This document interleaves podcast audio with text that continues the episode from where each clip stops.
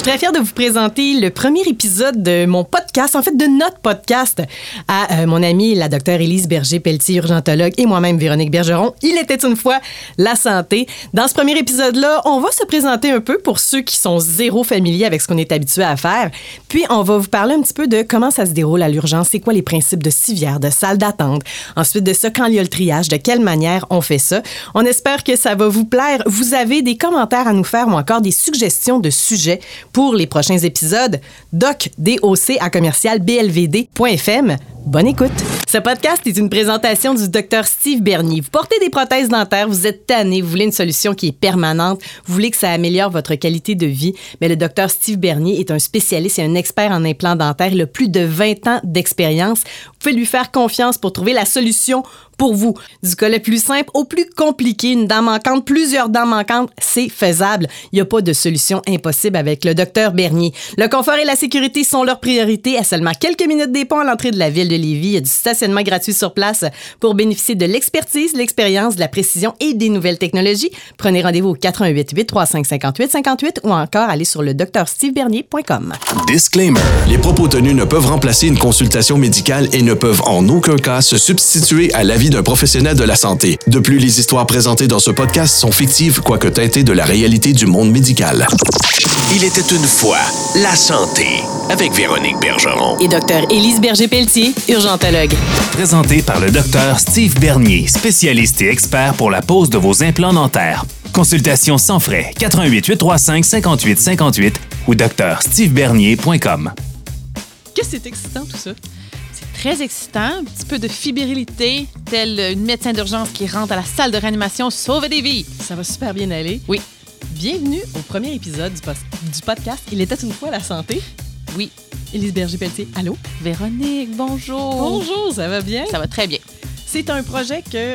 On nous parlait de ça dans des soupers, je pense. ça fait longtemps qu'on en parle. On veut comme changer le monde, puis on s'était dit, il me semble que mettre un micro au bar où on est installé, ça pourrait donner quelque chose de super intéressant pour pas parler de n'importe quoi nécessairement, mais de, parler du monde de la santé, de parler de maladie, de parler d'un tas d'affaires, puis qu'on on intéresserait d'autres mondes que juste nos deux personnes. Oui, puis lorsqu'on a des spectateurs parmi nous, c'est-à-dire nos amis qui nous écoutent dans les soupers, ils semblent très intéressés. Fait que je pense que c'est déjà euh, un état de fait que ça va être très populaire. D'abord, c'est quoi? Il était une fois la santé.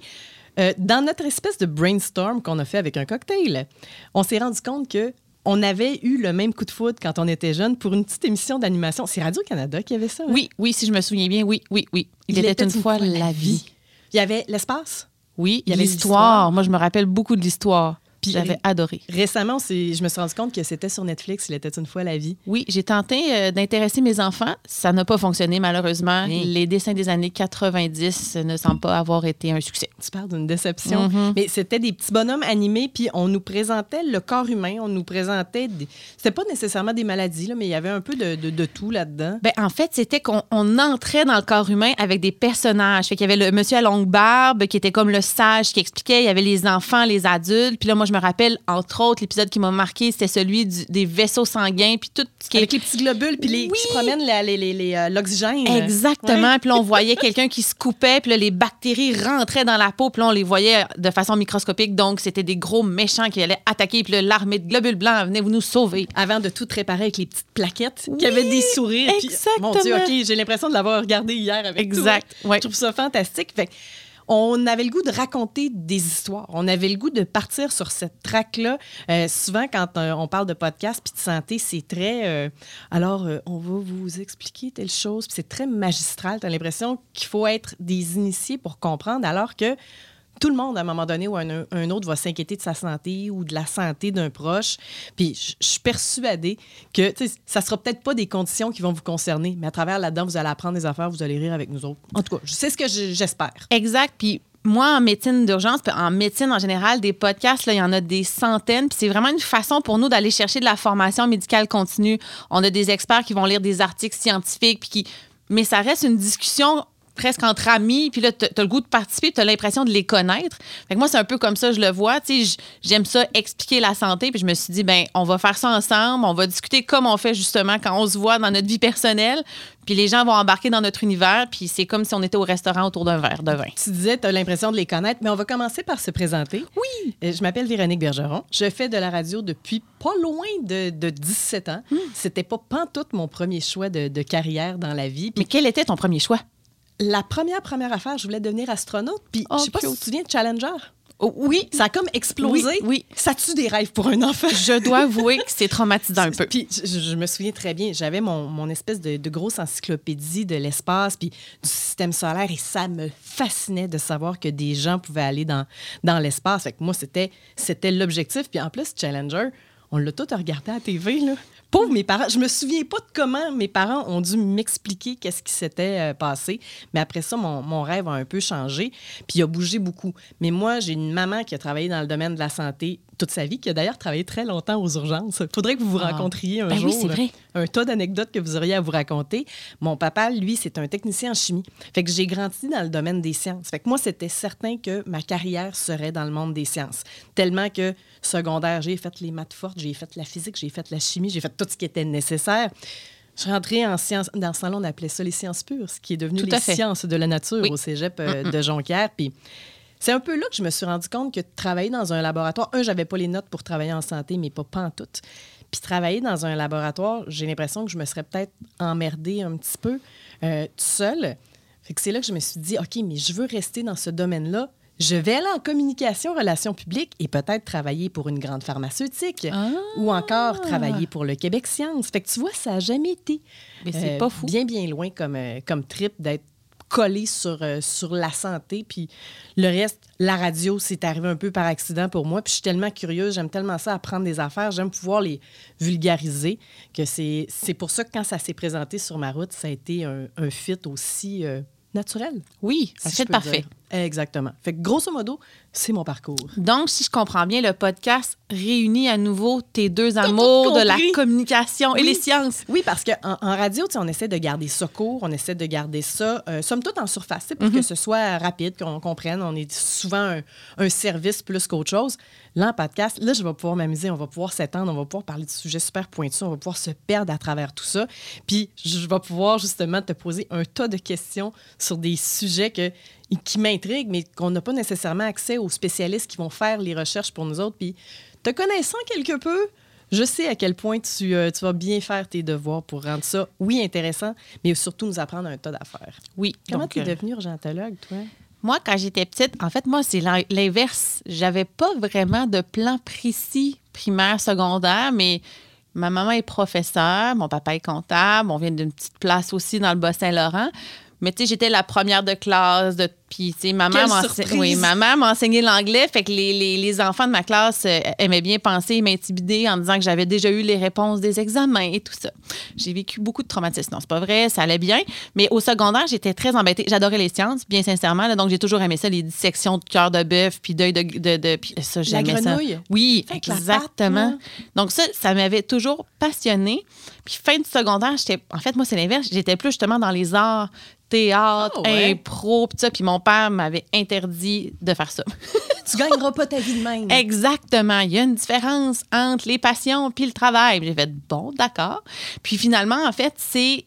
Puis là, moi, j'avais fait, c'est fascinant. Véro, on était fait, les as étaient faits pour qu'on se rencontre. Parce qu'en secondaire 5, j'avais fait euh, euh, des, des journées de- d'exposition au milieu du travail. Mon papa travaillait pour une entreprise du Bas-Saint-Laurent. Puis j'avais été faire un stage avec une technicienne en laboratoire, justement, là, des écouvillons, puis euh, ensemencer. dans des labs? Hey, moi, j'avais tripé. Hey, mon père m'amenait dans un lab du centre de recherche de l'Alcan. Ça, c'est très cool. C'était passionnant. Tu sais, la fin de semaine, il fallait qu'il fasse des suivis. Je trouvais ça tellement hot. là. Exactement. Fait que dans nos yeux d'enfants, euh, jeunes, adolescents, j'avais adoré. Puis là, j'avais dit, ah ben, je vais aller en biologie. Puis finalement, c'est un professeur en orientation qui m'avait dit, mais je suis pas sûre que tu vas être heureuse en laboratoire parce que tu aimes beaucoup trop parler aux gens. Je fais, C'est donc bien drôle, ça. C'est quand même pertinent. Puis en fait, là, mon, mon- mon amoureux de l'époque, lui, voulait être médecin. là, C'était clair dans sa tête. Il avait une vocation. Puis comme j'avais des bonnes notes, ben, au cégep, j'ai fait sciences, euh, sciences pures aussi. Puis de fil en aiguille, je fait, ben, je vais m'essayer en médecine. Ah, tu me niaises. Fait que- J'ai- pendant que j'étais en sciences pures, moi, j'avais des gens là, qui voulaient tellement, mais tellement rentrer en médecine Oui. que pour eux, c'était un stress Hey, d'avoir la, cotère qui était nécessaire. Puis ils faisaient leur choix de cours en fonction de ça pour avoir les plus hautes notes, devaient travailler tellement fort. Puis ils devaient me regarder, moi, qui prenais ça super relax, puis se dire, mais mon Dieu, elle perd son temps, son temps ici. Ça veut dire que toi, sans même voir ça venir, tu avais déjà les notes là, pour être capable de te qualifier. Ben, en fait, encore une fois, mon papa a eu de judicieux conseils. Il m'avait dit travaille le plus fort que tu peux, ça va t'ouvrir toutes les portes. Fait C'est que pas je faux, bon travaillais très fort. Puis en plus, étant du mois de septembre, moi, ma première année de cégep, j'avais pas 18 ans. Fait que- puis j'avais clairement l'air d'avoir 12 ans et demi. Donc, même qu'avec des fausses cartes, euh, le monkey et la relève, les portes ont été fermées à l'occasion. Ce qui fait que j'avais rien d'autre à faire qu'étudier, je pense. Puis j'adorais ça. Moi, faire des problèmes de maths pendant trois heures, je tripais ma vie. Conclusion, effectivement, j'avais vraiment des bons résultats. Puis, tu après deux sessions, c'était clair pour moi que j'appliquais en médecine. Donc là, c'est ça, là, à un augmentes un petit peu l'intensité sur, bon, là, tu sais, je vais m'assurer d'avoir la bonne cotère pour rentrer. Puis j'avais d'excellentes notes. Fait que j'avais dit en blague, quand j'avais fait les, les processus pour rentrer en médecine, j'avais dit, si je suis pas pris, c'est que je suis une psychopathe parce que clairement, j'ai les bonnes notes. Donc, c'est les entrevues qui vont faire que j'ai échoué. Et j'irai faire astrophysique. là. C'était ça mon plan B, moi, là. Aller Ah, cool, étudier ou quelque chose comme ça, les sciences. Ben, J'ai- visité en fait le Van der Graaf euh, pendant qu'il était en période d'entretien. Hey, j'ai jamais années. visité. C'est passionnant. Ça doit être vraiment intéressant. Oui, c'était mon chum de l'époque qui étudiait en physique pure. Fait que c'est pour ça que j'avais pu euh, Ah. mettre les pieds là. Quand tu fais, parce que j'ai jamais fait ma demande en médecine, j'ai jamais eu les notes pour ça. Quand tu fais ta demande, est-ce que déjà tu dois dire, hey, moi j'ai l'intention de m'en aller dans telle branche ou tu arrives là puis c'est comme, OK, euh, pêle-mêle? Oui, puis en fait, c'est intéressant parce que les quatre universités ont quatre processus relativement différents de sélection. C'est quoi, c'est Euh, McGill, c'est Sherbrooke, Université Laval à Québec, puis Université de Montréal. OK. Donc, il y a deux, euh, il y a deux campus euh, à Montréal. Puis, en fait, c'est ça. Tous les processus, maintenant, les notes comptent pour entre 50 et 75 à moins que ça ben Je parle de ça comme si c'était encore ça, mais pour de vrai, je pense que c'est relativement similaire. Oui, c'est ça. On recule. Je suis rentrée en 2001. là. Moi, le 11 septembre 2001, ça faisait quelques jours que j'étais à la faculté. Donc, c'est ça. Euh, après ça, c'est différent. Il y a, entre autres, l'Université de Sherbrooke, c'est des tests psychométriques. Euh, L'Université Laval, c'est des mises en situation puis des entrevues. Euh, L'Université de Montréal, c'était des entrevues aussi. Puis l'Université McGill, il y avait entre autres des lettres sur pourquoi je serais un bon médecin. Il fallait que tu te présentes puis tout ça. Un peu comme un concours de Miss America. Genre. Effectivement. Fait, que- c'est très différent d'une. Puis on se croisait tous. C'est les mêmes 600-700 étudiants que tu croises euh, dans tout le processus. Moi, moi je viens du Bas-Saint-Laurent, mais j'ai fait mes études au cégep Sainte-Foy. Tu sais, Au cégep Sainte-Foy, c'était facile. On était 60 qui suivaient dans les entrevues puis dans les processus. Puis comme je te dis, ayant eu une excellente cotère, je savais que si j'entrais pas, c'est parce que j'avais genre eu un red flag, genre euh, les psychopathes ou quelque chose comme ça, c'est quand même vraiment stressant. Puis ah, ça fonctionne encore comme ça. Après ça, tu as ton rang. Donc, mettons qu'il y a. Ben là, maintenant, il y a quand même beaucoup d'entrées. Moi, à mon époque, il y avait, je pense, 150 places à peu près. Ben là, ils vont dire t'es quel rang? Fait que si, mettons, t'es 40e. Moi, j'avais été, là, je pense à peu près ça, là, à l'Université Laval, 40e. Fait que là, je Tu rentrais automatiquement. premier tiers, mettons. C'est ça, je rentrais automatiquement, mais ça veut dire que je libérais les places. Moi, j'avais été acceptée partout. Fait qu'automatiquement, je libérais les places dans les autres universités. Puis là, ils descendent comme ça. Une de mes meilleures amies, qui est une médecin de famille exceptionnelle, elle est rentrée, je pense, trois semaines euh, avant euh, d'être euh, avant la fin parce que tu peux être rentré là, tu peux Dernière avoir minute. Oui, exactement. Ah, le stress. Fait que pendant Exact. ce temps-là, tu le sais que tu es à une place que t'es- tu pourrais être accepté, mais ça. à condition que ça se libère en avant de toi. Puis ce qui était intéressant aussi, c'est que, entre autres, ceux qui rentraient avec des cotères plus faibles, fait qui techniquement auraient pas pu rentrer en médecine, grâce à l'entrevue, pouvaient là, vraiment se valoriser. Puis c'est important, là, parce que la, la médecine, c'est pas juste étudier. Hein, c'est, en fait, puis c'est, on pourra en reparler dans un autre podcast, mais pour moi, je pense les processus de sélection, c'est peut-être une des choses les plus importantes. Puis malheureusement, il faut pas choisir tout du monde pareil non plus parce qu'il faut des pathologistes, il faut des chirurgiens, il faut des médecins de famille. Fait que là, je- je sais pas à quel point il y a une spécialisation de la psychologie dans les processus d'entrevue en médecine parce que pour moi, c'est essentiel d'aller chercher des gens qui vont avoir un côté humain vraiment important. C'est sûr que si tu deviens pathologiste, tu n'as pas besoin d'avoir de grandes capacités d'interagir avec un patient, ça n'arrive pas. Euh, pratiquement pas. C'est Mais ça. effectivement, si tu es médecin de famille, si tu arrives en obstétrique euh, en- ou être, pour être urgentologue comme toi, c'est franchement différent le côté, le côté empathique.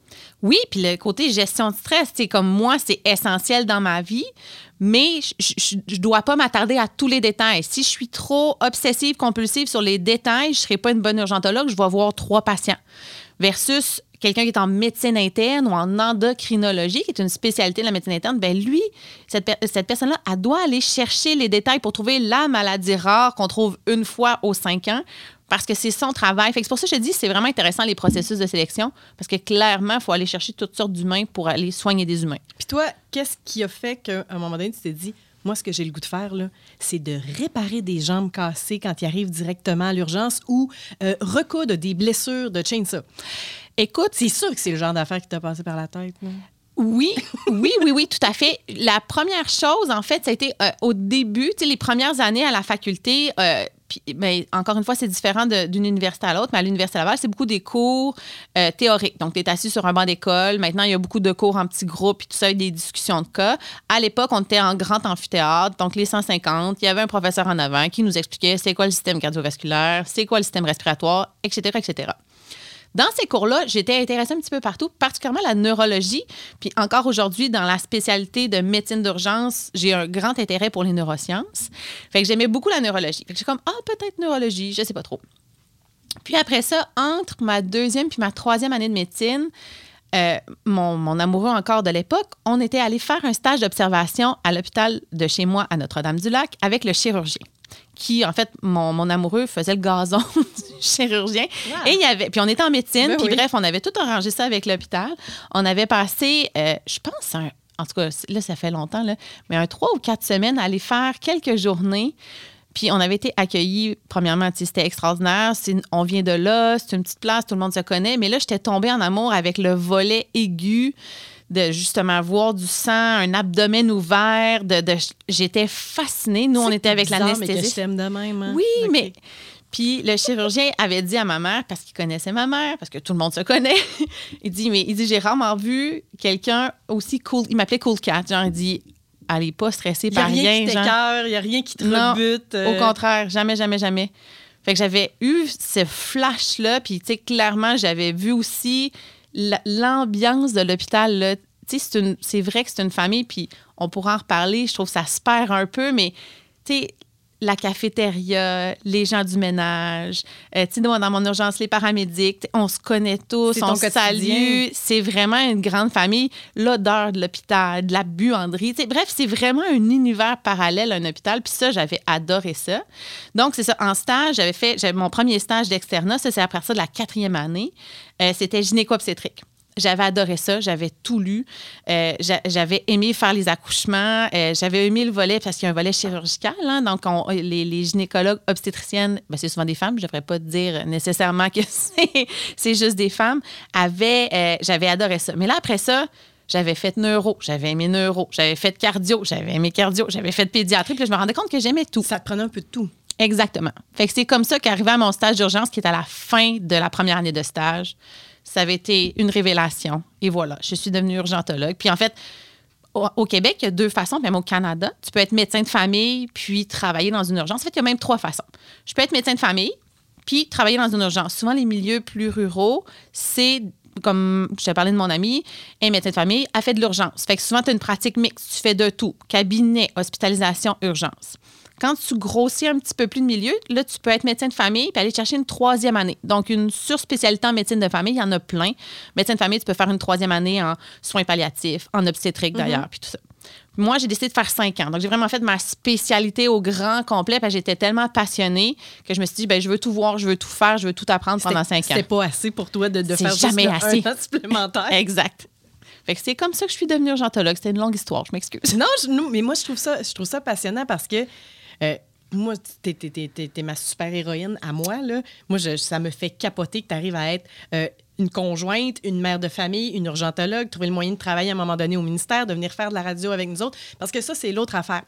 Euh, ceux qui nous écoutent, puis qui nous écoutent par l'intermédiaire de Boulevard, peut-être que vous connaissez déjà la relation qu'Élise et moi, on a depuis quelques années. Ça a commencé dans le temps à Radio X. Denis disait des niaiseries sur la vaccination contre la grippe. Puis Élise a eu la délicatesse de le ramener euh, à sa place. Puis, euh, depuis ce temps-là, ben, on a continué à se côtoyer. Tu fais des chroniques avec nous ici sur les ondes de boulevard dans, le, show avec Denis, dans Gravel, dans, dans le retour. Puis c'est vraiment, on a tissé une amitié à travers toutes ces, ces chroniques-là. Mais tu sais, c'est de vouloir partager ton savoir avec tout le monde. Tu as cette générosité-là, moi, ça me fait capoter. Je trouve ça tellement hot. Puis tu veux changer le monde une personne à la fois, mais là, on vise plus large un petit peu. Ben oui, mais là, si vous êtes en train de nous écouter, puis là, vous vous dites, mais mon Dieu, je veux rentrer en médecine, go, allez-y, maintenant, vous savez comment. Puis sinon, c'est vraiment ça, c'est la science, la médecine, la santé, moi, je veux la démocratiser. Je veux que tout le monde ait accès au savoir. C'est tellement une priorité dans ma vie, parce que je pense que c'est une des solutions à notre beau réseau, en fait. Euh, fait qu'il faut que tout le monde puisse avoir accès à ça. Puis j'ai cette chance-là d'avoir ce talent-là de pouvoir l'expliquer des affaires super compliquées en mots simples. C'est une amie, en fait, qui m'avait dit, on a un souper, parce qu'elle m'avait demandé comment ça marche le vaccin de l'influenza. Fait que j'y avais expliqué, elle m'a dit, mais comment tu fais pour expliquer ça si simplement je fais, ben, je sais pas. Puis c'est- c'est un peu comme- naturel. Exactement. Puis tu sais, mon, mon chum que tu connais, ça faisait des années qu'il me disait, mais il faudrait que tu fasses des, des chroniques. Puis je suis comme, non, non, non, non. Puis là, finalement, à un moment donné, j'étais en lendemain de nuit, je vais m'en rappeler toute ma vie. Là. Tu sais, je me suis stationnée pour texter parce que j'étais comme, là, là, on peut pas dire ça, ça fait pas de sens. Puis écoute, depuis ce temps-là, euh, on est, c'est une histoire d'amour entre nous.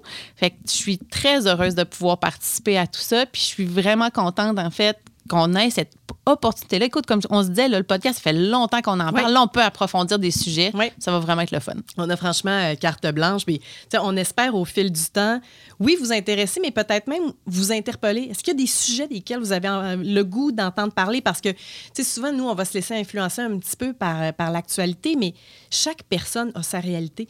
Chaque personne, euh, ou encore, tu, tu vas avoir un proche, ah, il y a eu tel diagnostic, ou il vit telle chose. Ou on, on veut pouvoir parler de ça, on veut pouvoir explorer ce, côté-là pour que justement ça puisse vous, réconforter à travers tout ça.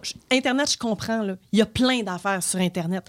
Il y a trop d'affaires sur Internet. On peut-tu dire Exact. ça? Oui, on va pouvoir vous aider à trouver le, le- le bon du mauvais parce qu'effectivement, c'est anxiogène. Il faut pas taper mal de tête dans Google. Les deux premières choses, c'est méningite puis tu meurs. Non, tu que, pas ça. Exactement. Ça se peut que ça soit juste un bon vieux mal de tête qui gère avec des Tylenol puis d'Advil. C'est pas des consultations qu'on va faire. Non. Mais tu sais, peut-être juste inciter tout le monde à prendre un pas de recul à un moment donné avant de, de paniquer ou simplement aussi aiguiller les gens savoir, OK, euh, je file pas. C'est quoi le bon chemin à faire pour ne pas être négligent puis pour prendre les bonnes décisions pour, euh, pour ma santé puis pour mon, mon entourage? Fait que finalement, on a du pain sur la planche en bonne quantité. Exact. Quand j'ai commencé ma pratique, ça, ça m'arrive encore à l'occasion, des fois, il y a des patients qui me disent Oui, mais vous pouvez pas comprendre, docteur, vous l'avez jamais vécu. Puis je réponds toujours la même chose. Si j'avais vécu toutes les maladies que mes patients avaient eues, je serais morte vraiment, vraiment régulièrement. fait que c'est pas possible pour moi. Par contre, j'ai un vécu en santé comme tout le monde. tu sais. Entre autres, mon- j'ai accompagné mon oncle quand il est décédé, mon grand-père. J'ai- j'ai j'ai mes en- j'ai des enfants. Fait que ma fille s'est cassé le bras. Je veux dire, moi, j'ai accouché. Tu sais, je veux dire, je- puis ce vécu-là de patiente, j'essaie de l'apporter aussi dans ma pratique. Puis c'est un peu aussi ça qu'on veut amener quand tu dis, tu sais, on veut vous faire sentir bien. Il n'y a jamais de mauvaise consultation, il n'y a jamais de mauvaise question. C'est normal de s'en poser, puis c'est normal de ne pas se sentir bien, puis d'être inquiet. Puis fait qu'on est là pour vous, pas vous rassurer, là, mais, mais vous, vous- en fait, Vous entrez dans la conversation. Exactement, puis de vous dire que c'est correct. Puis quand je dis démocratie, c'est ça, c'est que vous puissiez avoir les connaissances pour répondre à vos questions.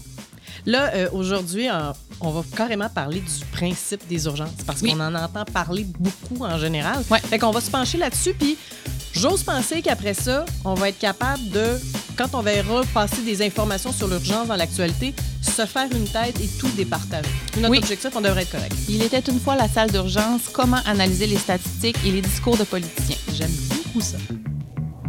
Si je pense bien, je, je pense être allée à l'urgence une fois dans ma vie, mais comme je te disais, ma mère travaillait aux urgences, fait que je même, je sais pas si j'ai passé par le bon chemin. Euh, ça, c'est très drôle. Euh, on était allé sur une ferme dans le Bas-Saint-Laurent, dans la famille de, de ma mère. Puis euh, on m'a fait boire un milkshake avec du lait non pasteurisé. Mais quelle bonne idée. Oui. Fait que en revenant chez ma famille à Jonquière, il a fallu que je me retrouve hospitalisée avec un soluté parce que je me vidais de tout bord, de tout côté. Ça a pris des années avant que je reboive un milkshake, by the way. Hein, J'imagine. Fait que on pense que c'était le, le fameux lait de vache non pasteurisé. Ouais. Mais ces fermes, ils font ça. Oui, oui, ben écoute, j'ai des- une clientèle dans, dans Chaudière-Appalaches, effectivement. Puis pour, pour eux, quand je disais qu'il n'y a pas de mauvaise façon de faire dans la vie, il n'y a pas de mauvaise façon de. Pour eux, c'est juste normal. Ben là. oui. Puis en fait, il n'y a pas si longtemps, c'était tout le monde faisait ça. Tout là. le monde faisait ça. Mais moi, la petite citadine, ça a clairement pas passé. Oui. Mais ça, ce que je te raconte, j'avais 12 ans. Euh, fait que ça fait une trentaine d'années de ça, puis j'ai jamais remis les pieds dans une urgence. Je vais d'ailleurs toucher du bois, euh, parce qu'en général, je suis je suis somme toute en santé. Mais là, on va s'intéresser à ton milieu de travail. Euh, quand on arrive aux ur- urgences, un, euh, on se présente comment aux urgences? Les ambulances, les gens, comment ça fonctionne? Fait que toi, l'encombrement des urgences là, qui fait le front page à chaque année, ça te dit absolument rien. Non, tu l'as mais jamais vécu. Je, je l'ai jamais vécu. Je le comprends. Je le sais qu'il y a des gens qui doivent se rendre là. Oui. Mais je veux comprendre comment ça fonctionne. Puis, tu sais, qui se ramasse une civière, qui se ramasse dans une chambre, qui, qui est là, qui passe plus vite, comment? Fait que c'est tout ça qu'on va regarder ensemble. Bon. Alors, course en un d'être un patient à l'urgence. Premièrement, essayez d'éviter d'urgence. On fait des blagues, là, mais on s'en reparlera plus tard. Mais Mais il y a des affaires qui sont inévitables. Encore ça. une fois, je juge pas pour vrai. Puis effectivement, si vous avez scié votre jambe avec une chainsaw, ça se pourrait que ce soit très pertinent que vous ayez appelé le 911 Ah et oui? que les paramédics soient venus vous aider. Le pharmacien ne peut pas m'aider? Non, d'habitude, il va pas vraiment apprécier. Donc, effectivement, il y a deux façons de venir à l'urgence par ses propres moyens. Donc, vous allez rentrer par une porte, en fait, qui est différente que le garage des ambulances, qui est vraiment un, un corridor d'accès spécifique aux ambulanciers, aux paramédics. Et souvent, il y a même une infirmière d'attitré aux paramédics. C'est vrai que ça passe plus vite si tu y vas en ambulance. Euh, la seule chose qui va être un peu plus rapide, c'est le triage. C'est-à-dire que l'infirmière va aller évaluer le patient plus rapidement. Puis il y a une raison très logique à ça. C'est que les paramédics, le système préhospitalier, sa salle d'attente, lui, c'est la région au grand complet. Fait qu'on veut les libérer pour qu'ils retournent sur le terrain parce que souvent, ben, de plus en plus, c'est occupé, là, euh, les, les- le 911. Ce qui fait que lui, il faut qu'il retourne sur un autre appel souvent. Fait que c'est pour veut ça. le dégager. Exactement. Fait que le, le- le patient qui arrive euh, avec deux paramédics va être vu plus rapidement au triage. Par contre, vous irez pas nécessairement sur une civière. Et si vous allez dans la salle d'attente, vous allez attendre le même délai que la personne qui est arrivée sur pied. Puis là, en fait, une le triage, je viens d'utiliser ce mot-là. Puis ça, c'est essentiel à comprendre dans la vie parce que vous entendez parler, là, il y a quand même beaucoup de gens qui ont ce discours-là dans les médias. Puis tout ça, les fameux P4, P5. Puis là, c'est quoi ce P4, P5, P1, P2, P8, C'est whatever? quoi le P? Ça veut dire quoi le P? Exactement. C'est l'échelle canadienne de triage. Ça a été C'est inventé. Priority, dans le fond, c'est la priorité? Exactement. Priorité 1, 2, 3, 4, 5. La 1 étant t'es mort ou presque mort. Et la 5, c'est tu devrais pas être à l'urgence votant. Fait que c'est vraiment comme ça qu'on le voit, nous, de l'intérieur. Et ce qui se passe, c'est que l'échelle canadienne, là, ça a été eh, inventé environ dans les années 70. Et pourquoi? Avant, ça n'existait pas parce qu'il y avait personne qui venait aux urgences. Mais là, il y avait de plus en plus de monde qui venait aux urgences. Fait que là, en fait, ça vient. Il y a beaucoup de choses en médecine d'urgence qui vient souvent de la guerre. Mais dans des situations de, de grands désastres et de guerre, ben, quand tu as 15 soldats qui sont blessés, ben, tu triages les gens. Tu vas aller trier le plus malade que tu risques de sauver à celui qui est presque mort, que malheureusement tu vas laisser sur le, le champ de bataille. Et celui qui est capable de s'organiser tout seul, ben, il va être soigné en dernier. Fait que c'est de là que ça vient. tragique pour celui qu'on peut rien faire pour. Oui, puis en fait, il y, y a même une science pour ça, pour la médecine de désastre, qui s'appelle le triage START. Fait que, par exemple, là, quand on a eu euh, la tuerie ou des choses comme ça, les gens qui sont arrivés sur place sont formés pour faire ça, du triage START, qui est je sauve celui qui est le plus à risque de mourir et que je vais pouvoir sauver. Puis s'il y a quelqu'un qui est mort, ben malheureusement, je le laisse là, puis je passe au suivant. C'est. Ça, ça a l'air catastrophique quand je raconte ça, là, mais, mais, mais ça existe, puis, tu sais, Mais t'as on- pas le choix. Exactement. C'est fait comme ça. Donc, ça vient de là, l'échelle canadienne de triage. Ça vient de, un, l'histoire de la guerre, et de deux, ça, c'est la partie que j'ai appris qui est absolument fascinante.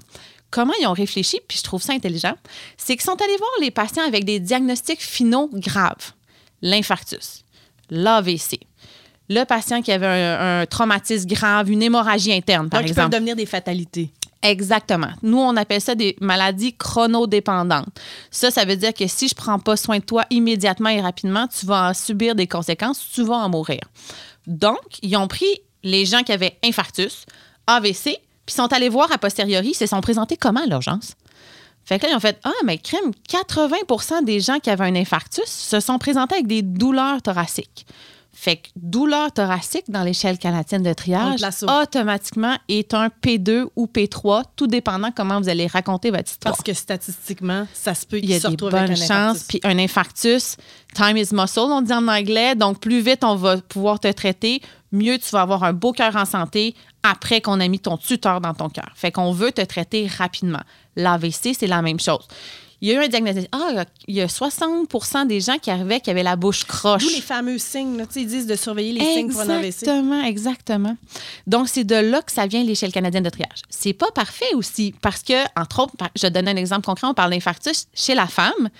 La femme va arriver avec une douleur à la gorge, va arriver avec un essoufflement, va arriver avec une douleur aux deux bras, ce qui est très atypique comme symptôme d'infarctus. Nous, on, est, on a le flair, on est habitué, puis on le sait, les études chez les femmes sont très intéressantes, mais ils n'ont pas des symptômes typiques d'infarctus. Encore une fois, pourquoi? C'est que les études de l'époque des infarctus étaient faites majoritairement chez les hommes. Ah, fait que ça avait, ça avait pas été considéré dans les statistiques. Exactement, Exactement. Fait que c'est de là que ça vient l'échelle canadienne de triage. Donc, quand vous allez arriver à l'urgence, vous asseoir sur la chaise et l'infirmière va vous demander pourquoi vous êtes à l'urgence aujourd'hui. Vous allez lui dire j'ai mal au ventre depuis deux jours, je fais de la fièvre, là c'est à droite, je me sens pas bien puis je mange pas. Fait qu'elle dans sa tête, même si elle ne fait pas de diagnostic, c'est la job du docteur, ça sonne appendicite, la personne n'a l'air pas bien, elle prend ses signes vitaux, effectivement la personne fait de la fièvre. Donc elle rentre tout ça dans l'ordinateur, c'est automatisé. OK, les critères Pas, c'est pas une fiche en quelque part, puis tu dois non, regarder. Puis... exactement. C'est maintenant tout est électronique et donc l'ordinateur va sortir P3. P3, techniquement, ça veut dire que je dois vous voir comme médecin dans les 30 minutes. On considère que vous êtes mal en point, puis si je ne vois pas dans 30 minutes, vous allez subir les conséquences. Est-ce qu'il y a des gens qui fake, tu sais, pour essayer de passer plus vite, qui vont comme dire, ben je vais exagérer un peu mes symptômes ou peut-être rajouter des, des symptômes? La réponse est certainement qu'il y a des gens qui s'essaient, je pense. Entre autres, euh, dans l'échelle canadienne de triage, donc je vous disais, P1, là, c'est mort imminente, c'est euh, prise en charge immédiate, c'est zéro minute. Puis là, nous, on vous envoie dans la salle de réanimation. Euh, un accidenté de la route, euh, quelqu'un qui arrive déjà en infarctus. Exactement. Je, dis, je dis souvent à mon mari, l'infarctus, je le diagnostique en voyant le patient. Là, la personne est pâle, elle a l'air de vouloir mourir, puis elle se tient comme ça, puis elle est en grosse sueur froide. Ça, c'est P1. P2, c'est 10 minutes. Puis, euh, je vais donner un exemple. Les, entre autres, les, euh, les euh, menaces suicidaires importantes, c'est Oui. P2. Parce qu'on a peur que la personne fasse quelque chose de grave, puis il faut l'évaluer immédiatement. Fait que c'est 10 minutes. P3, grosse douleur au ventre, gros maux de dos, fracture du bras, souvent ça va être P3. Là, dans P4, P5, c'est là où c'est plus mou, parce que P4, c'est 60 minutes, P5, c'est 120 minutes, puis c'est une grosse proportion de notre clientèle. Puis c'est là où, malheureusement, on a un peu de tout et rien, puis c'est là où il faut être suspicieux, nous, comme pour les médecins, parce que des fois, dans les P4, se cachent des P3 et des P2. faut être toujours, faut faire attention. Est-ce que quand, quand tu dis ceux qui cachent ça, moi j'imagine toujours le monsieur qui veut pas aller à l'hôpital. Exactement. OK, je fais que j'ai la bonne perception des choses. On, on a tout un monsieur dans ma vie, j'ai Denis qui est de même là. C'est c'est mon vieux bonhomme à moi qui euh, tu sais va toujours négliger certains symptômes ou certaines affaires. Ah oui, ça fait mal, mais ça fait pas si mal, je vais attendre encore un peu. C'est eux autres, c'est ces types de personnes là qu'il faut vraiment Exact. bien saisir au moment du P4. Exactement. Ou c'est, encore une fois, je te disais, la, symptôme, la, la, la, la femme qui a finalement un infarctus, mais qui a des symptômes atypiques. Fait qu'elle a l'air de rien, mais son cœur est en train de mourir. Puis il faut faire quelque chose tout de suite. Fait que, puis en fait, les infirmières qui sont attitrées au triage, c'est toutes des infirmières expérimentées. Euh, euh, tu peux pas aller au triage en sortant de l'école parce qu'il faut que tu ailles le flair. Il Faut que tu aies. Exactement. Fait que la personne qui crie au meurtre, qui se roule à terre parce qu'elle a mal au poignet, Parce qu'elle joue au soccer? Par- c'est tous des joueurs de soccer. non, mais en fait, tu disais, les gens, des fois, eh, c'est c'est pas volontaire, ils font pas ça, mais dans leur tête, ils ont vraiment mal. là. Mais clairement, elle, elle va pas nécessairement être mise P2 parce qu'on pense qu'elle va mourir immédiatement. t'sais. Fait que souvent, on va lui donner des Tylenol, des Advil, on va dire, OK, ça va bien aller, on va essayer de la rassurer, mais elle va être mise P4 finalement, parce que c'est pas une urgence vitale. Donc, c'est comme ça que ça fonctionne. Une fois que vous êtes arrivé à l'urgence, je vous ai expliqué tout le processus du triage qui, qui a l'air banal là, pour tout le monde qui vient à l'urgence, mais qui est quand même une partie essentielle du processus à l'urgence. Fait que ça, ce bout-là est quand même assez rapide. Ouais, L'infirmière, en techniquement, elle a 60 secondes pour faire ça. C'est Puis ont fait des études pour si les médecins étaient capables de faire du triage, puis on est pourri parce qu'on veut faire le diagnostic, fait qu'on pose trop de questions. C'est une technique qui est vraiment fascinante. Fait que oui, ça se fait en une minute. Fait que là, quand on entend des gens qui disent Ah, j'ai passé 12 heures à l'urgence, ce boulot est allé vite. Exact. C'est la suite qui est un petit peu plus longue. Mais là, écoute, on a des enjeux d'encombrement des fois tellement importants qu'on a inventé le pré-triage. C'est-à-dire qu'on n'est pas capable de vous évaluer sur cette. En fait, je dis une minute, là, c'est une à trois minutes. Donc, on vérifie avant, toi, t'as l'air bien, toi, t'as l'air bien, toi, t'as pas l'air bien, viens ici, je vais te voir tout de suite. Puis sinon, dans le pré-triage, si vous avez l'air correct, ben là, vous allez attendre le triage. Fait que des fois, nous, pour attendre le triage, ça prend une heure avant d'être trié. Ça, c'est les mauvaises journées. Mais il y a des milieux que c'est comme ça quotidiennement. Donc, effectivement, le triage, c'est pas long. Mais là, après ça, vous êtes trié et moi, comme docteur, je vous vois apparaître dans mon système d'information. Fait que je vois Véronique Bergeron, vient P3, telle affaire. Fait que là, le compteur part pour la prise en charge du médecin. Puis c'est là où ça peut être long, entre autres, mais c'est pas ça qui est le plus long. Donc, là, après ça, vous allez attendre de voir le médecin. Puis ça, c'est le bout anxiogène, c'est le bout qui est plate parce que là, il se passe rien. Il n'y a aucune plus-value à Non, ça. tu, dois- tu dois avoir l'impression ils m'ont mal trié, ils, dû, ils auraient dû me trier plus haut. Puis moi, il y a tout le temps le bout, ils m'ont oublié. Exact. Tu sais, c'est, le principe d'être dans une salle d'attente. Puis là, tu vois des gens qui se font appeler avant toi. Puis tu dis, ils ont-tu perdu mon dossier? Il est-tu pas là? Tu sais, c'est, tout ça. Puis en plus, dans un contexte hospitalier où ta, ta santé t'inquiète, là. Et mon Dieu, les, les, les, les, les messieurs et les madames qui sont au commis, là, ils doivent en voir de C'est l'enfer. Puis malheureusement, parfois, il y a un grand manque de respect, puis c'est pas de la faute de la personne qui est là, là vous comprenez? C'est- là, c'est ce qui est intéressant dans ce qu'on explique, c'est tout le, le stage en arrière, là, il y a un gros bout. Parce qu'en fait, ce qu'on s'est pas parlé, c'est qu'une fois que vous êtes trié, il y a deux options. Salle d'attente, des civières. Qu'est-ce qui, euh, qu'est-ce qui différencie l'état de la personne, j'imagine? là? La personne ensanglantée sur une civière? puis- Oui, souvent, les codes de triage plus hautes vont être dans, sur civière. Puis c'est souvent une question de mobilité ou une question qu'on pense que vous allez être hospitalisé. Donc, par exemple, justement, la douleur euh, au ventre importante qui a l'air d'un appendicite, on va la coucher. Un, pour la soulager. Deux, parce qu'on sait qu'il va y avoir des tests. Puis trois, ben, si finalement c'est une appendicite puis elle va être opérée, ben, tu sais, ça va être un séjour à l'hôpital de 24-48 heures. Versus, c'est ça, vous êtes tombé au soccer, vous avez mal au poignet, ben, ça va être une radiographie, un plâtre si c'est cassé, puis après ça, retour à la Mais maison. sur tes deux jambes, t'es capable de T'es capable de puis- bouger, exactement. Fait que vous vous doutez, puis si vous regardez ça avec intérêt, les statistiques de l'urgence, la moyenne d'âge sur civière présentement au Québec, c'est 75 ans. Hmm. Notre grande majorité de notre clientèle, c'est des personnes âgées, débilitées, qui ont de la misère à se mobiliser, puis qu'il faut prendre soin. Beaucoup de personnes avec des- ce qu'on appelle les troubles neurocognitifs majeurs, donc de la démence, donc la fameuse maladie d'Alzheimer. Donc, ils ne savent même pas sont où. Là. Ils sont à l'urgence, ils n'ont aucune idée. Fait que nous, il faut qu'on les encadre, qu'on les protège, qu'on les soigne davantage. Fait que sur civière, c'est ça. Si vous êtes jeune et en santé, c'est quelque chose qui est grave, qu'on considère que vous avez besoin d'être hospitalisé. Puis sinon, c'est notre clientèle qui ne peut pas se mouvoir tout seul ou qu'il faut surveiller. À quel moment on considère que la capacité d'une urgence est dépassée? Mais ça, c'est intéressant parce que malheureusement, au Moi, je trouve tout intéressent à date. Ouais, puis à chaque fois, je suis comme, c'est donc intéressant. Mais parles d'une bonne question. la- c'est que là, malheureusement, au Québec, on dirait qu'elle n'est jamais dépassée, la capacité de l'urgence, qui fait qu'on déborde, on déborde, on déborde, on déborde. Quand vous entendez là, dans, dans les médias, le taux d'occupation de l'urgence du Surroi est à 180 ou l'urgence de Maisonneuve-Rosemont à 200 ça, veut, dire quoi? Je- moi, je comprends. Mais Zéro pin. C'est une statistique super simple. C'est que dans le fond, vous avez un permis de civière dans chaque urgence au Québec. Donc, le ministère, le ministre dit à l'urgence de l'enfant Jésus, il y a 42 civières. À l'urgence de l'Hôtel-Dieu de Lévis, il y a 39 civières.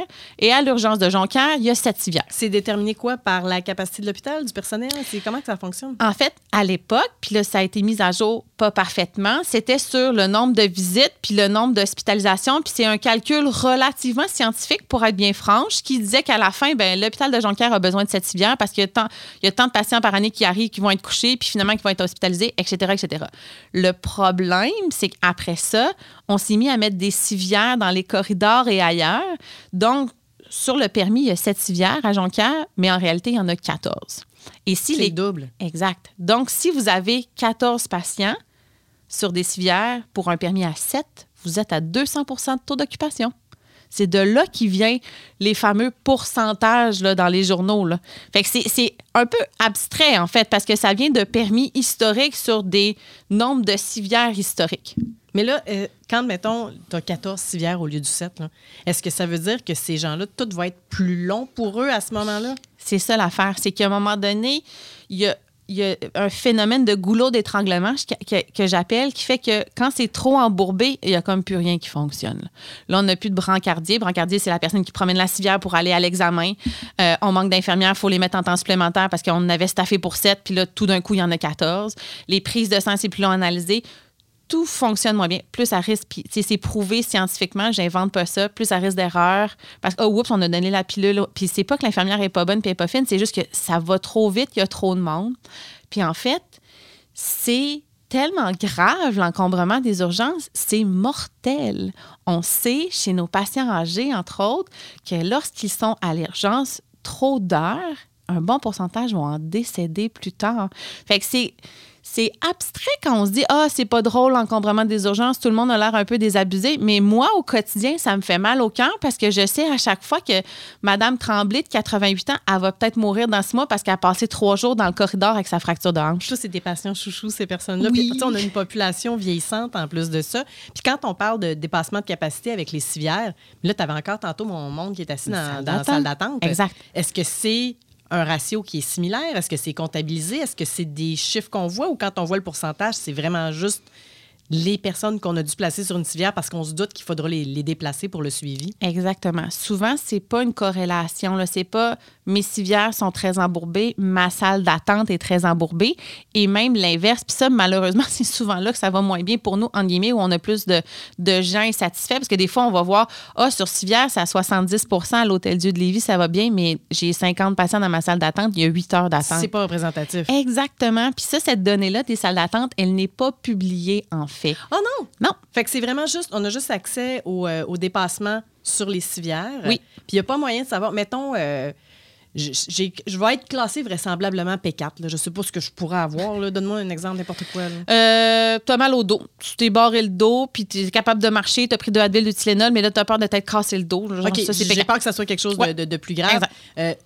Est-ce que je peux choisir l'urgence où je me présente? En Ben- me disant, je vais moins attendre à une place qu'une autre? Oui, oui, oui, légalement, là, tu peux aller, tu peux magasiner ton urgence. Puis, mais en fait, puis là, c'est là, c'est bien, c'est ce que je te dis par les gens vont aller voir les taux d'occupation parce qu'il y a des applications sur Internet. En fait, la plupart des établissements, là, si vous tapez euh, le 6 de la Gaspésie pour dire quelque chose, souvent, ils vont mettre temps d'attente aux urgences.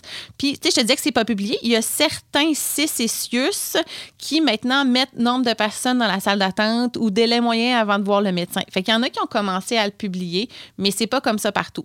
Fait que si on est dans la ville de Québec, si vous êtes euh, en Montérégie ou à Montréal où il y a plein de salles d'urgence, puis vous avez accès, puis vous avez un œil aguerri, effectivement, vous pourriez décider d'aller à tel endroit parce qu'il y a l'air d'avoir moins d'attente. Vous avez le droit, mais sauf que si vous avez le temps de magasiner votre urgence, C'est pas une urgence, ça. probablement pas une urgence. mais vous avez besoin de soins, je dis pas le contraire. D'ailleurs, les P5, si tu sais qu'il y en a plusieurs Ouais. qui ne devraient pas se- se retrouver du côté des urgences, j'imagine qu'il y a un message qui leur est passé que ben, peut-être qu'ils pourraient faire affaire avec un autre professionnel de la santé pour que ça aille plus vite. Exact. Puis en fait, maintenant, il y a un nouveau phénomène depuis. euh, c'est là depuis de- quelques années, mais on l'a mis vraiment en branle pendant la pandémie, en début de pandémie en 2020, parce qu'on pensait la horde de COVID qui allait nous attaquer. C'était que. dirait Walking Dead. Oui, je sais, mais, mais moi, dans mon imaginaire, là, j'avais vraiment une horde de Covidiens. Puis, tu sais, je sais pas si tu te souviens, mais les images de l'Italie Ben oui. Avec les patients, avec la bonbonne d'oxygène tout croche dehors, puis j'étais comme, oh mon Dieu, on s'en va vers là, nous aussi. C'est jamais arrivé, parce heureusement. Tu avais, ces images-là, puis là, il nous parlait aussi des respirateurs qu'on allait manquer, puis toute l'équipe. Puis on dirait que les images qu'on avait de d'un virus, tu avais le film de c'est Steven Soderbergh qui avait fait Ouais. un, un- un film sur une pandémie avec Oui. Kate Winslet. Oui. Puis les gens mouraient dans le parking de l'hôpital en se rendant même pas là. C'est vrai qu'on avait cette espèce de perception. Véro, je te jure, on revient sur nos P5 après, là, on a appelé les cliniques vétérinaires pour savoir s'il y avait des respirateurs en début de pandémie parce qu'on était tellement inquiets avec ce qu'on voyait en Italie qu'on a calculé tous les respirateurs possibles et inimaginables qu'on avait au cas où que. Fait que ça donne une idée qu'on était vraiment inquiets. J'ai vraiment hâte dans 5-10 ans, là, quand on va faire notre épisode sur hey, des affaires qu'on a faites en 2020 qui n'avaient vraiment pas de rapport. Ça arrivera. Donc, les P5. Oui, ce que je disais, c'est que maintenant, ce qu'on fait, c'est qu'on fait de la réorientation. C'est le terme qu'on utilise, en fait. C'est que si vous arrivez à l'urgence pour un onglet garni ou whatever, puis que vous n'avez pas besoin de l'urgentologue, vous n'avez pas besoin du plateau technique, effectivement, l'infirmière va vous dire, ben écoutez, Madame, je pense que vous pourriez consulter ailleurs. Fait là, au début, on essaye de mettre la responsabilité sur le patient. tu sais, Allez ailleurs. Puis là, ça se peut que la personne fasse non. OK d'abord. Étape 2. Étape 2, c'est que là, maintenant, c'est là, j'avoue que ces temps-ci, c'est particulièrement difficile. C'est que maintenant, on a des euh, outils technologiques qui nous permettent d'avoir des plages horaires de rendez-vous dans les cliniques. Les cliniques autour de l'urgence nous gardent des. Ah! Ouais. Fait que, tu sais, faut pas créer le, le phénomène de je vais venir à l'urgence pour avoir un rendez-vous. S'il vous plaît, ne faites pas ça. Mais nous, ça nous aide grandement. Puis en fait, pour vous aussi, parce que vous allez attendre moins longtemps. Mais là, on va vous dire, ben écoutez, c'est pas urgent. Puis demain à 10 h, vous auriez un rendez-vous à telle clinique à je sais pas combien de kilomètres. Est-ce que vous acceptez? Vous avez le droit de refuser en théorie. Euh, mais je vous dirais que pour nous, quand ça va pas bien dans l'urgence, quand c'est refusé, on trouve ça un petit peu dur. Euh, mais oui, fait que là, on fait ça de plus en plus. Puis effectivement, puis en fait, c'est drôle, hein, parce que moi, je fais pas de triage, mais des fois, je, je vais au triage parler à mes collègues infirmières. Puis des fois, il y a des, vraiment des gens qui viennent voir, je peux, faut-tu que je vois un médecin? Puis c'est vraiment, ils veulent pas nécessairement consulter à l'urgence, ils se demandent ce qu'ils doivent Ils faire. veulent, ils veulent un avis professionnel Exact. sur la prochaine étape. Puis l'infirmière est habilitée à ça. Fait que c'est un peu quand vous appelez au 811, c'est que là, c'est une consultation téléphonique. Mais l'infirmière, ça se peut qu'elle vous dise très bien, ben, tu sais, c'est pas une urgence, c'est correct, ou, tu sais, euh, votre enfant fait de la fièvre depuis une heure, tu sais, ça va bien aller. On Mais- C'est ça, exactement. Puis, si, puis elle va aussi vous donner des conseils, tu sais, revenez si telle affaire, telle affaire, telle affaire, telle affaire. Tu sais, là, on va vous voir, inquiétez-vous pas. Fait que, ouais, ça fonctionne comme ça. Puis, tu sais, c'est intéressant parce que après ça, l'autre affaire qui est intéressante, c'est la, le fameux 20 heures. Tu sais, quand on voit le, ah, le délai moyen d'attente est de 22 heures, les gens n'attendent pas 22 heures. Ben, en fait, dans certains hôpitaux, oui, malheureusement. C'est le- la durée de séjour que vous allez avoir à l'urgence. Ce qui fait que quand on voit là, que c'est 19 heures en moyenne au Québec, c'est vous avez attendu de voir le médecin. Vous avez vu le médecin d'urgence. Vous avez eu des tests par le médecin d'urgence. Vous avez vraisemblablement vu un médecin spécialiste ou un médecin de famille pour vous hospitaliser et vous êtes en attente d'un lit pour être hospitalisé. Fait que c'est vraiment la durée du séjour. Puis je voulais te poser la question, quel pourcentage des gens qui se présentent à l'urgence repartent par l'urgence aussi? Parce qu'il y en a qui vont être hospitalisés, Ouais. mais il y en a plusieurs que vous autres, vous allez être capables de faire tout le travail, puis après ça, vous, les, les- les patients vont retourner à la maison. Oui, exact. Puis, tu sais, c'est en fonction de l'échelle canadienne de triage qu'on revient là-dessus. Tu sais, P1, c'est presque 100 de taux d'hospitalisation. P5, on en a quand même. Puis, entre autres, c'est souvent chez nos personnes âgées. Mais on a un 4 à 5% de nos P5 qui vont être hospitalisés. Puis, sur civière, c'est presque un patient sur deux qui va être hospitalisé. Dans la salle d'attente, c'est euh, un patient sur 20, un patient sur 10. Fait que si vous êtes dans la salle d'attente, il y a des bonnes chances que vous allez retourner à la maison. Sur civière, ça dépend vraiment de votre condition. Encore une fois, personne âgée, beaucoup plus d'hospitalisation. Fait que ça fait pas mal le tour, en fait, de où on. C'est quoi une salle d'urgence? Qu'est-ce qui se passe? C'est quoi le triage? Puis Je suis tellement ça. contente de pouvoir le comprendre, savoir à mettre les pieds là-bas. Là. Oui, oui, j'avoue, hein, c'est c'est mieux de ne pas le vivre euh, comme patient. Puis moi aussi, je dois avouer que les rares fois que j'ai eu à l'utiliser, comme quand ma fille avait le bras en S, mais ma fille avait le bras en S, fait qu'elle a été cotée P2, puis ils l'ont emmenée dans la salle de réanimation. Donc, euh, j'ai pas eu, euh, heureusement, à les utiliser souvent, les urgences. Donc, euh, je croise mes doigts que ça va continuer comme ça. Mais je trouve ça bien de pouvoir comprendre ce principe-là, de savoir qu'on est capable d'aller chercher des chiffres, de, savoir les comprendre aussi, les chiffres. Là, quand je vais le voir au bulletin de nouvelles, là, quand ils vont parler de, de pourcentage excessif d'occupation de civière ou encore quand ils vont parler de nombre d'heures d'attente, au moins, je vais être capable de me faire une tête parce que, à moins que je me trompe, j'ai l'impression que c'est des nouvelles qui sont souvent là pour être un peu euh, dans l'extravagance. Oui, c'est un peu sensationnaliste aussi. Écoute, on, on relatait, là, on a sorti des, des, des, des, euh, des journaux des années 70. En fait, il y, a, puis il y a un- lien entre le début de la RAMQ et l'encombrement des urgences. On pourra en reparler, là, mais il y a un lien. Là. Puis les premiers articles sur les urgences débordent, c'est ça, là, dans le milieu des années 70 à peu près. Donc oui, là, maintenant, vous êtes outillés pour comprendre tout ça. Euh, on pourra en parler encore longuement parce que l'urgence, c'est le symptôme. C'est comme si vous arriviez avec un cancer du poumon, puis je, je focusais sur votre tout. Puis je votre puis je vous- citron, puis, euh, mais vous avez le cancer du poumon, je me devrais m'occuper. L'urgence, c'est le symptôme. C'est qu'on est encombré dans les hôpitaux, on a une difficulté d'accès. C'est tout ça que le système a comme difficulté. Puis l'urgence, c'est juste le symptôme de tout ça. Donc, on ne devrait pas essayer de désencombrer les urgences, on devrait essayer de désencombrer le système. Mais surtout avec une, euh, on a une population qui est vieillissante. Là. Ah on, oui. On voyait les chiffres de Statistique Canada, puis il faut vivre avec ça. Puis tes petites personnes âgées que t'aimes tellement, tu à un moment donné, ils n'ont pas le choix de passer par, Ah, euh, par moi, ce canal-là. Il y avait eu une publicité à un moment donné où tu voyais justement la personne âgée, puis tu la voyais comme rajeunir dans un miroir, puis tu sais que c'était une ancienne infirmière, un, un ancien boulanger, un ancien policier.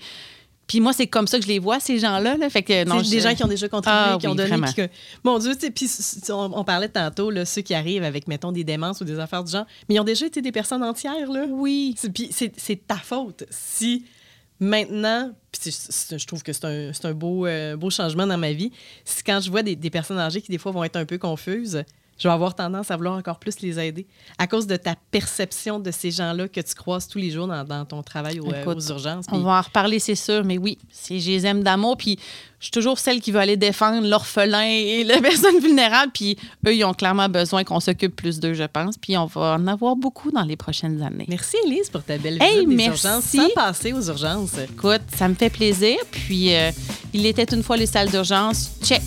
Premier épisode fait. Good job. Good job à toi. Comme on dit, on va se coucher moins niaiseux.